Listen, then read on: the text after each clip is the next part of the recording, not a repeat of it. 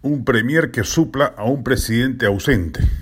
La enorme vastedad del presidente Castillo, puesta de manifiesto en sinfín de oportunidades discursivas, que al final sería lo de menos.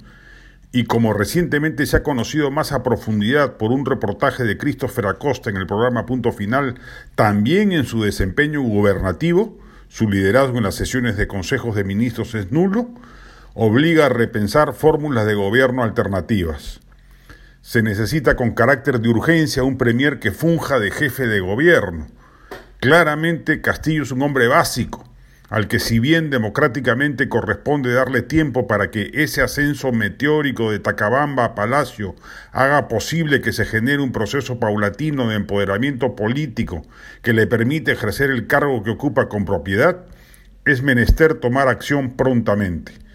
Mientras ese proceso psicopolítico ocurre, el presidente Castillo necesita que su gabinete sea presidido por un gestor, con un equipo ministerial que además sea homogéneo y que funcione como un reloj a la hora de tomar decisiones de políticas públicas. El presidente no maneja una asamblea sindical en la que las negociaciones y concesiones pueden ser múltiples y eternas, muchas veces en búsqueda de que nada se mueva, sino que se mantenga inmóvil.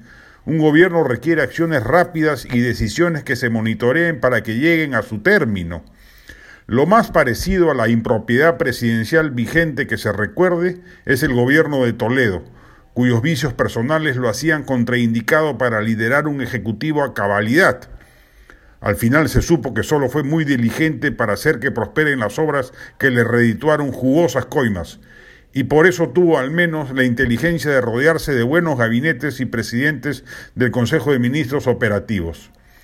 Mientras siga Guido Bellido en el premierato y mientras se mantenga la variopinta composición ideológica del gabinete, serronistas, castillistas, filosenderistas, mendocistas, caviares, aranistas e independientes de izquierda en pugnas constantes, no hay forma de que el gobierno funcione. La mejor habilidad de una persona con cargos ejecutivos es saberse rodear de personas capaces de suplir con creces sus deficiencias operativas. Castillo no lo ha hecho así y los resultados saltan a la vista. Un gobierno inoperante, en permanente crisis, desordenado, inactivo, en piloto automático, sin rumbo cierto, con el peor pronóstico posible.